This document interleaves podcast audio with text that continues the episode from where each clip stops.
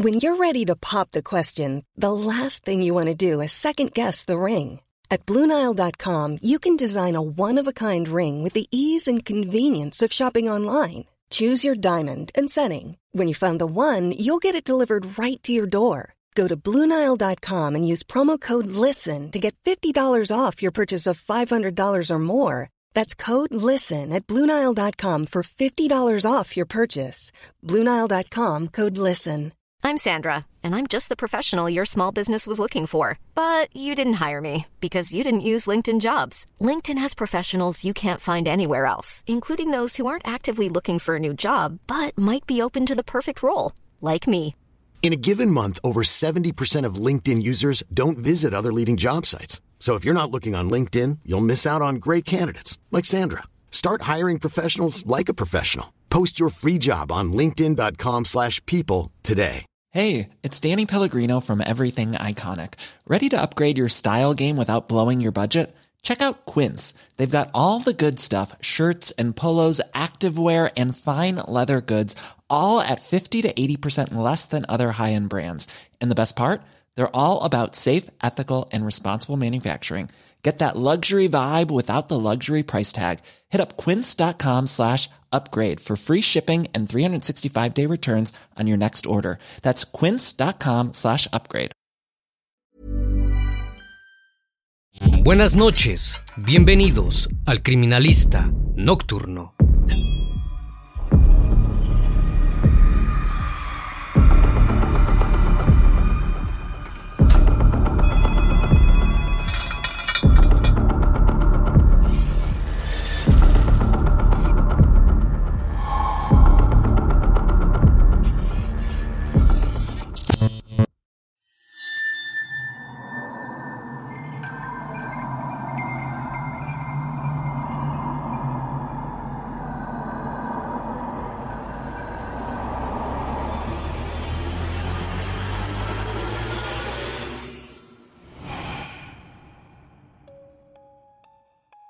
16 de septiembre de 2022, los cielos de la ciudad de Campana, en Buenos Aires, se llenaron de un espeso humo. El macabro origen del mismo se encontraba en un domicilio ubicado en la esquina de Juan Bautista Alberdi y Moreno. Allí, al día siguiente, se hizo un hallazgo que dejaría consternado a todo el país.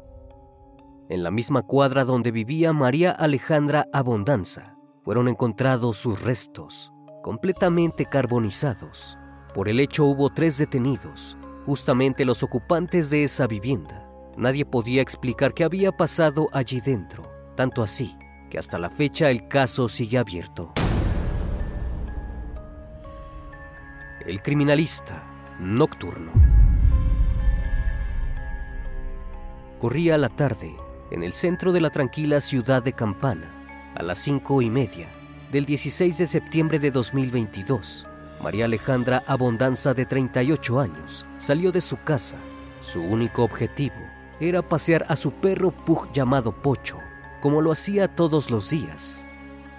Al caer la noche, llegaron a casa Malena, su hija de 15 años, y Francisco, su exesposo. La chica había pasado el día con su padre y estaba ansiosa de volver a ver a su mamá. Malena subió al departamento y se encontró con algo muy extraño, la ausencia de Alejandra. Comenzó a buscarla por cada rincón de la casa. Fue entonces cuando notó la falta de otro integrante del hogar, el perro Pug. Desesperada, Malena le avisó a su padre que su madre no se encontraba allí. Francisco entró al departamento. Empezó a llamar a Pocho por su nombre, ya que siempre que escuchaba su voz se ponía a ladrar alegremente. Pero en la casa lo único que resonaba era un terrible silencio. No era habitual que Alejandra saliera y no avisara. Malena y Francisco intentaron comunicarse por celular con ella, pero no atendió al llamado, así que decidieron llamar a la hermana. La mujer tampoco sabía nada al respecto. Luego telefonearon a su pareja actual, un hombre apodado Capé, quien al oír la pregunta asumió lo peor. La situación era por demás alarmante. A las 11 de la noche, decidieron comunicarse con la policía y realizar la denuncia por desaparición. Comenzó la búsqueda para intentar encontrar a la mujer y a su mascota. decidieron mandar un mensaje al grupo de WhatsApp de la cuadra. Todos los vecinos mostraron su preocupación al respecto. El grupo jamás había estado tan activo. Padre e hija se subieron al auto y comenzaron a buscar casa por casa en las manzanas aledañas. Esperaban no tener que enfrentarse con lo más temido. Cuando pasaron por Plaza Italia, a Francisco le llamó fuertemente la atención la presencia de una playera fucsia tirada en el piso. La recogió automáticamente. Era de su exesposa. También pasaron por la puerta de una casa que les despertó ciertos escalofríos. Un joven de unos 25 años los estaba mirando fijamente, parado en el umbral. Esto a Francisco le pareció un poco extraño, pero asumió que solo había sido un vecino interesado. A la madrugada del sábado, mientras seguía el patrullaje, recibieron una agradable sorpresa. Apareció Pocho. Llegó ladrando bastante fuerte y se tiró en brazos de Malena. Sin embargo, la felicidad por reencontrarse con su mascota duró poco. El perro tenía la cola y el lomo manchados con sangre. Lo primero que pensaron fue que el perro no podía venir de muy lejos. Había regresado solo a su encuentro. Se acotó mucho más el rango de búsqueda. Comenzaron los rastrillajes policiales en la zona. Decidieron inspeccionar los contenedores de basura. Fue entonces cuando a metros de la casa de Alejandra, en la misma cuadra, los policías encontraron una bolsa de contenido sospechoso. Al abrirla, lo que vieron los dejó boquiabiertos. Había una mancuerna y una toalla ensangrentada. El futuro se veía desolador. Siguieron investigando y llegaron a un terreno baldío ubicado a tres cuadras. En el cruce de las calles General Belgrano y Antonio Coleta hallaron nuevas pistas, más prendas de vestir, que Francisco confirmó que pertenecían a su exmujer, con manchas de sangre. También estaba el collar de su mascota. Para ese entonces, era evidente que algo le había pasado a Alejandra y que el perpetrador estaba muy cerca. Pero ¿cómo saber en cuál de todas esas casas se encontraba la desaparecida? La calle no tenía cámaras de vigilancia, pero por suerte, la vivienda de un vecino sí. Al revisar los videos que registró la cámara de seguridad, los policías encontraron algo que les llamó fuertemente la atención. Alrededor de las cinco y media de la tarde, se veía a Alejandra caminar por la vereda con su mascota, muy tranquila. En un momento se cruzó con un vecino el cual era Agustín Chiminelli, más conocido como el Chimi, un joven de 24 años. Se saludaron e ingresaron a la propiedad de Chiminelli. En las siguientes horas que quedaron registradas, la cámara no captó más movimiento y jamás se vio salir a Alejandra. Sin embargo, alguien sí se fue de la casa.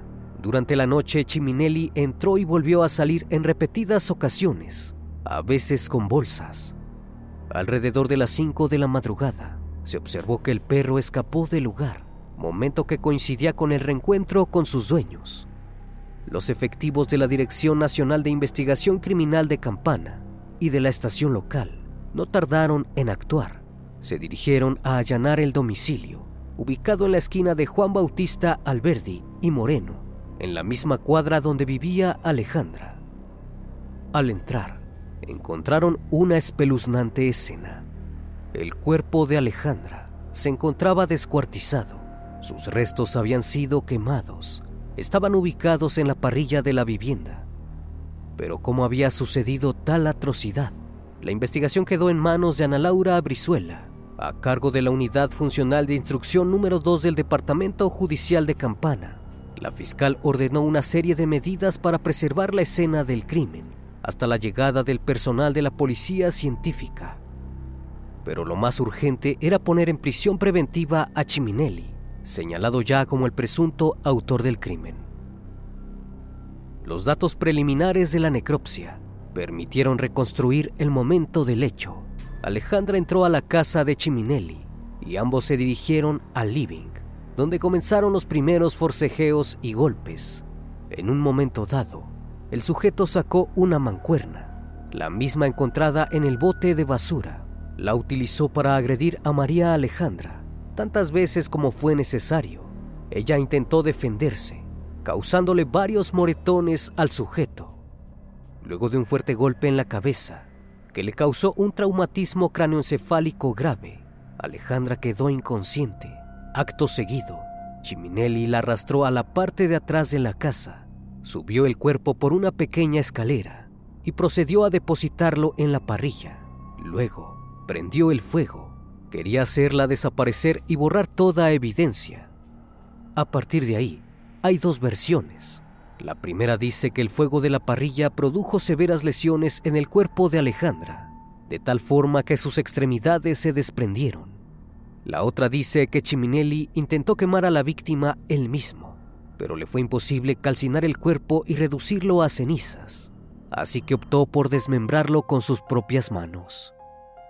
Lo que es seguro es que en ese momento empezó a salir humo del fondo de esa casa. Sin embargo, esto no alertó a los vecinos. Lo más truculento es que debido al estado de carbonización, no se pudo establecer la hora del deceso, es decir, pudo haber sido el viernes 16 o el sábado 17, día en que encontraron el cuerpo.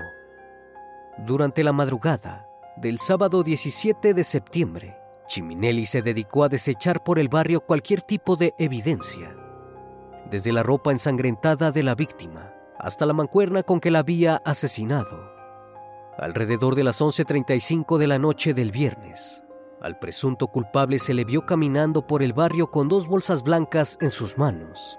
Chiminelli primero descartó una de las bolsas sobre un pastizal en la vereda y luego dobló en la esquina de la calle Jacob con la otra bolsa en la mano. Después de unos 20 segundos, el joven volvió por la esquina en la que había desaparecido del plano captado por las cámaras. Recogió otra vez la bolsa que había tirado anteriormente y se la volvió a llevar en la misma dirección. Segundos más tarde, regresó a su domicilio sin ninguna bolsa en la mano. A todo esto, se sumó un dato de vital importancia, y es que Chiminelli no vivía solo. La casa estaba dividida en dos departamentos. En uno de ellos residían los padres y en el otro residía él, Carlos Rubén Chiminelli, y Esther Sánchez, de 69 y 64 años, respectivamente, fueron señalados automáticamente como posibles cómplices del crimen. Se estima que la madre del sujeto leyó los mensajes de pedidos de ayuda y de búsqueda. Ella sabía todo lo que había ocurrido dentro del domicilio y le avisó a su hijo para que se cuidara. Fue en ese momento cuando Chiminelli decidió deshacerse de las pertenencias de la víctima se veía venir una posible inspección por las casas de la cuadra. En el hogar de los Chiminelli se levantaron unos 100 sobres con evidencias del lugar de los hechos. En el terreno baldío ya se habían encontrado prendas de vestir de Alejandra y el collar de su mascota con manchas de sangre. En las bolsas que llevaba aquel hombre, las evidencias fueron más contundentes. La fiscal Brizuela dispuso la aprehensión de los tres ocupantes del hogar pues la inocencia de los progenitores de Agustín no le parecía lógica. Desde un primer momento, la fiscal creyó que era imposible que Agustín ingresara en la casa a María Alejandra para posteriormente golpearla, desmembrarla y quemarla sin que sus padres escucharan nada. Más allá de ser vecinos de barrio, ninguno de los padres del asesino tenía vínculo alguno con la víctima tal como se estableció a partir de las cámaras de seguridad de la zona. Ese viernes, 16 de septiembre, María Alejandra salió a las 5.30 de la tarde a pasear a su perro, conocer el minuto a minuto del caso, ayudó a los investigadores. 50 minutos más tarde, a las 6.20, María Alejandra ingresó a la casa de Chiminelli. Es muy extraño que en 50 minutos el sujeto haya tenido tiempo de acomodar la escena es decir, limpiar la sangre, ordenar muebles y objetos y trasladar el cuerpo al fondo del domicilio. Por su parte, la madre de Chiminelli llegó a su casa a las 7.20. Si bien pasó más tiempo desde el asesinato, es insólito que el fuego no le haya llamado la atención. El viernes, a las 11.30 de la noche, la pareja se fue a dormir. Exactamente 40 minutos después, las cámaras registraron a Chiminelli saliendo por el garage, con dos bolsas blancas en las manos. Es bastante extraño que ninguno escuchara nada. Mientras la Cámara de Apelaciones resolvía si hacer lugar o no al pedido de la Fiscalía, Brizuela siguió investigando para establecer el rol que tuvieron los padres del individuo, es decir, que hizo cada uno ese viernes por la noche. If you thought the only way to get a more defined jawline with natural looking results was through surgery, think again. Juvederm Volux XC is a non surgical injectable gel filler that improves moderate to severe loss of jawline definition and can help you achieve natural looking results with little downtime. Even better, this improved definition lasts up to one year with optimal treatment. No maintenance required. Improve jawline definition for a smooth, sculpted look with Juvederm Volux XC. For important safety information and to find a licensed specialist, visit juvederm.com. That's J U V E D E R M.com. Not for people with severe allergic reactions, allergies to lidocaine, or the proteins used in Juvederm. Common side effects include injection site redness, swelling, pain, tenderness, firmness, lumps, bumps, bruising, discoloration, or itching. There's a risk of unintentional injection into a blood vessel, which can cause vision abnormalities, blindness, stroke, temporary scabs, or scarring. Talk to a licensed specialist to find out if it's right for you. Hey, it's Ryan Reynolds, and I'm here with Keith, co star of my upcoming film, If, only in theaters, May 17th. Do you want to tell people the big news? All right, I'll do it. Sign up now and you'll get unlimited for $15 a month in six months of Paramount Plus Essential Plan on us. Mintmobile.com slash switch. Upfront payment of $45 equivalent to $15 per month. Unlimited over 40 gigabytes per month. Face lower speeds. Videos at 480p. Active Mint customers by 531.24 get six months of Paramount Plus Essential Plan. Auto renews after six months. Offer ends May 31st, 2024. Separate Paramount Plus registration required. Terms and conditions apply if rated PG. Tanto la madre como el padre de Agustín tuvieron que declarar. La pareja se sentó a contar lo que vivió entre la tarde del viernes y el sábado en la casa, donde fueron encontrados los restos de María Alejandra. La primera en hablar fue la madre del principal acusado. Ella dijo que no estaba involucrada en el crimen y que tampoco sabía nada al respecto. Sin embargo, la mujer reconoció que su hijo tenía comportamientos violentos. A la declaración de la madre le siguió la del padre, el hombre jubilado y con un impedimento físico que lo limita para moverse. Aseguró que recién se enteró de lo ocurrido el sábado, ante la presencia de una gran cantidad de policías en la puerta de la casa. Su hijo le había confesado todo. Le aseguró que lo había hecho solo, sin ayuda de nadie. Ambos se mostraron visiblemente afectados por la situación. Al estar la investigación en un estado prematuro, es imposible determinar exactamente cuál fue el rol de cada uno. Son distintas las consecuencias si se le imputara a los tres el hecho de homicidio calificado o si solo fuese el de encubrimiento. En caso de que solo hayan intentado encubrir a su hijo, no les cabría ninguna pena ya que el encubrimiento, por parte de padres de un criminal, es una figura no punible para la ley argentina. Luego de tratar el asunto de los padres, se intentó buscar el móvil del asesinato. Se interrogó a la pareja sobre una posible relación sentimental entre Chiminelli y la víctima. La familia del sujeto dijo que dicha relación se limitaba a un cordial hola y adiós, que no existía vínculo alguno. Otros vecinos interrogados aseguraron que jamás los vieron juntos. Luego, se prosiguió a intentar analizar cuatro celulares. El padre del sospechoso no usaba uno. Agustín, por su parte, llegó a reiniciar de fábrica el contenido de su teléfono, por lo cual no pudo ser peritado. En el caso de María Alejandra, la fiscalía corroboró que la víctima había salido a pasear a su perro sin su celular. Al encontrarlo, se dieron cuenta que se trataba de un teléfono marca iPhone, cuya clave de acceso solo la conocía su dueña. Esto dificultó la investigación ya que hasta el momento no se pudo acceder a su contenido. La medida quedó a cargo de los especialistas forenses de Gendarmería Nacional. Como se trata de un modelo de años anteriores, se espera poder descifrar la contraseña. Por otra parte, el imputado está acusado de homicidio agravado, si bien le mostraron nuevos elementos que fueron introducidos en la causa. El joven seguía negándose a declarar, pero ya no eran solo las pruebas en el lugar de los hechos lo que lo incriminaba. Sus exparejas revelaron escalofriantes detalles de él como persona. Una semana antes del crimen, el principal acusado había sido denunciado por violencia de género y tenía una restricción perimetral que le impedía acercarse a su expareja. El sábado 10 de septiembre, la mujer realizó la denuncia. El miércoles 14 se formuló la prohibición de acercamiento y el viernes 16 el sujeto fue informado. Recibió en su domicilio la notificación de la restricción. La misma se le hizo llegar al juzgado de familia de Campana. La persona que recibió esa notificación fue la madre del imputado, la denunciante cuya identidad se mantuvo bajo resguardo. Fue citada para prestar declaración testimonial por la fiscal.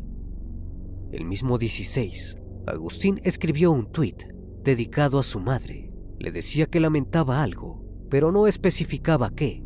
Le decía que tenía que sentirse orgullosa, ya que él era como el cemento. Nueve horas más tarde, se efectuó el terrible crimen. A su testimonio se sumó el de una segunda joven, que también habría tenido un vínculo amoroso con Chiminelli. La chica hizo circular un posteo en la red social Instagram, en la que describió al sospechoso como un psicópata y manipulador, disfrazado de un hombre bueno. Según relataba, la relación entre ambos había sido tempestuosa. La joven vivía imaginándose siendo asesinada a manos de Chiminelli. Además, apuntó contra los padres del joven, que siempre vieron todo lo que hacía y nunca interfirieron. Lo protegían a pesar de ser conscientes de sus comportamientos porque era su único hijo. La fiscalía decidió llamar a declarar a la segunda exnovia, ya que sus palabras reforzarían que el acusado tenía conductas violentas hacia las mujeres. La causa empezó a movilizar cada vez más personas. Mientras avanzaba la investigación, los vecinos de Campana comenzaron a organizarse para reclamar justicia. La agrupación Unión de Mujeres en Lucha de Zárate Campana no dudó en lanzar una convocatoria.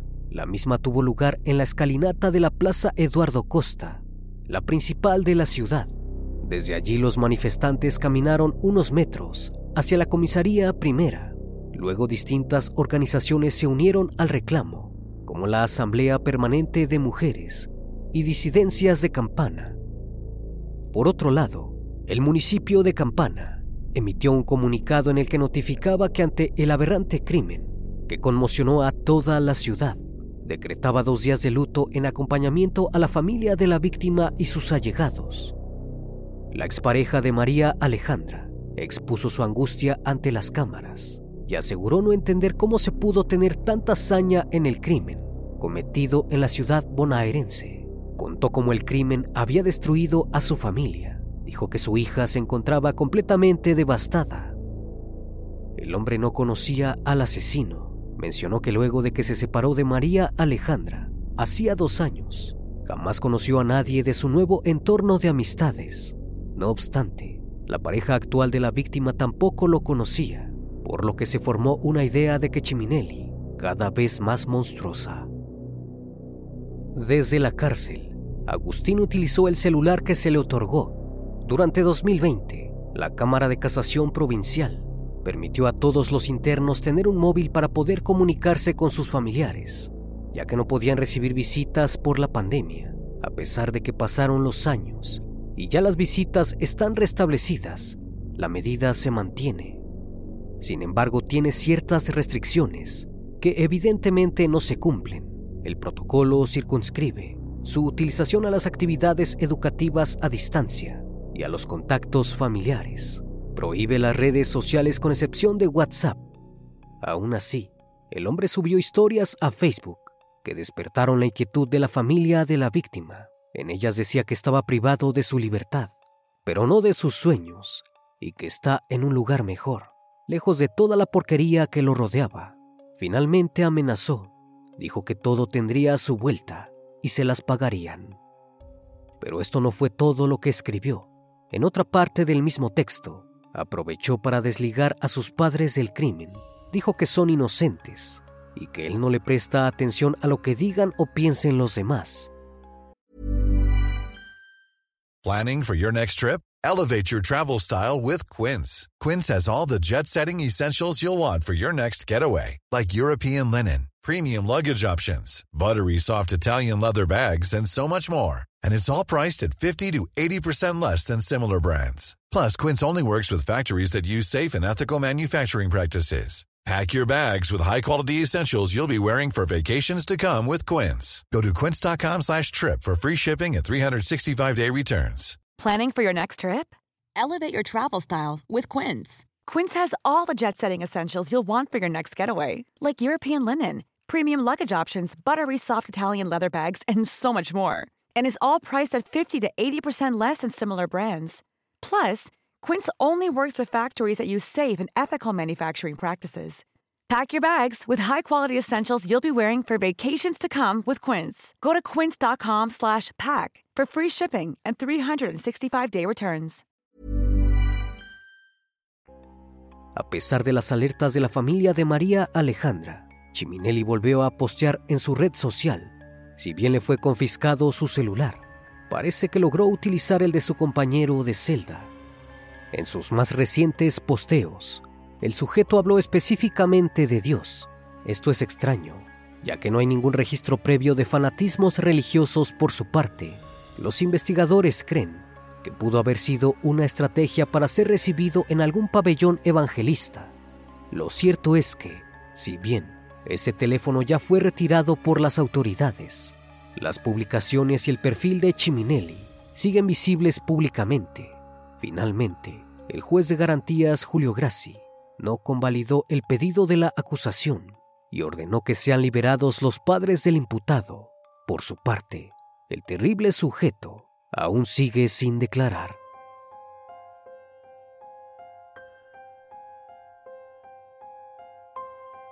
Una vez más, estimado público, agradezco su compañía. Gracias por brindar un espacio de su tiempo para conocer un caso más de este canal. Si aún no estás suscrito, te hago la cordial invitación a que lo hagas y formes parte de esta gran comunidad. Esto es El Criminalista Nocturno. Hasta la próxima emisión. Buenas noches.